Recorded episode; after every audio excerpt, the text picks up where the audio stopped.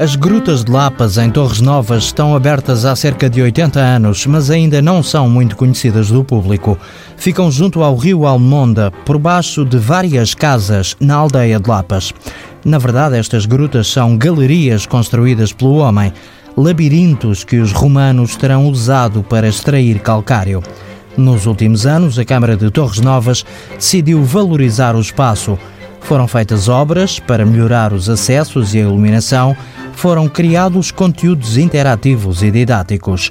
Joaquim Cabral, vereador do Património Natural e Turismo, está satisfeito com os primeiros resultados deste processo de valorização da aldeia e do Conselho. Nós notamos ali na nossa aldeia de Lapas que as pessoas saem muito, estão muito contentes pela requalificação que foi feita, por aqui passar a ter no ano anterior tivemos, salvo erro, 6 mil, 5 mil ou 6 mil visitantes, também abrimos só em abril, uh, portanto em 7, 8 meses.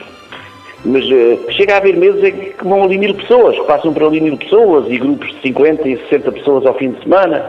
Pronto, tudo, tudo isto é dinâmica, tudo isto é dinamismo, tudo isto é interessante tudo isto valoriza as nossas aldeias. É? O turismo está a aumentar por causa das grutas de Lapas, mas o trabalho ainda não acabou.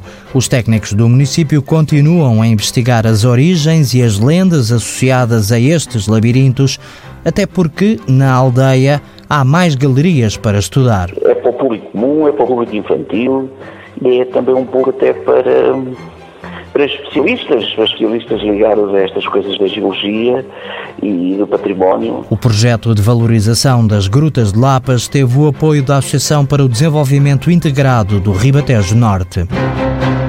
Projeto cofinanciado pela União Europeia ao abrigo do Fundo Europeu Agrícola para o Desenvolvimento Rural.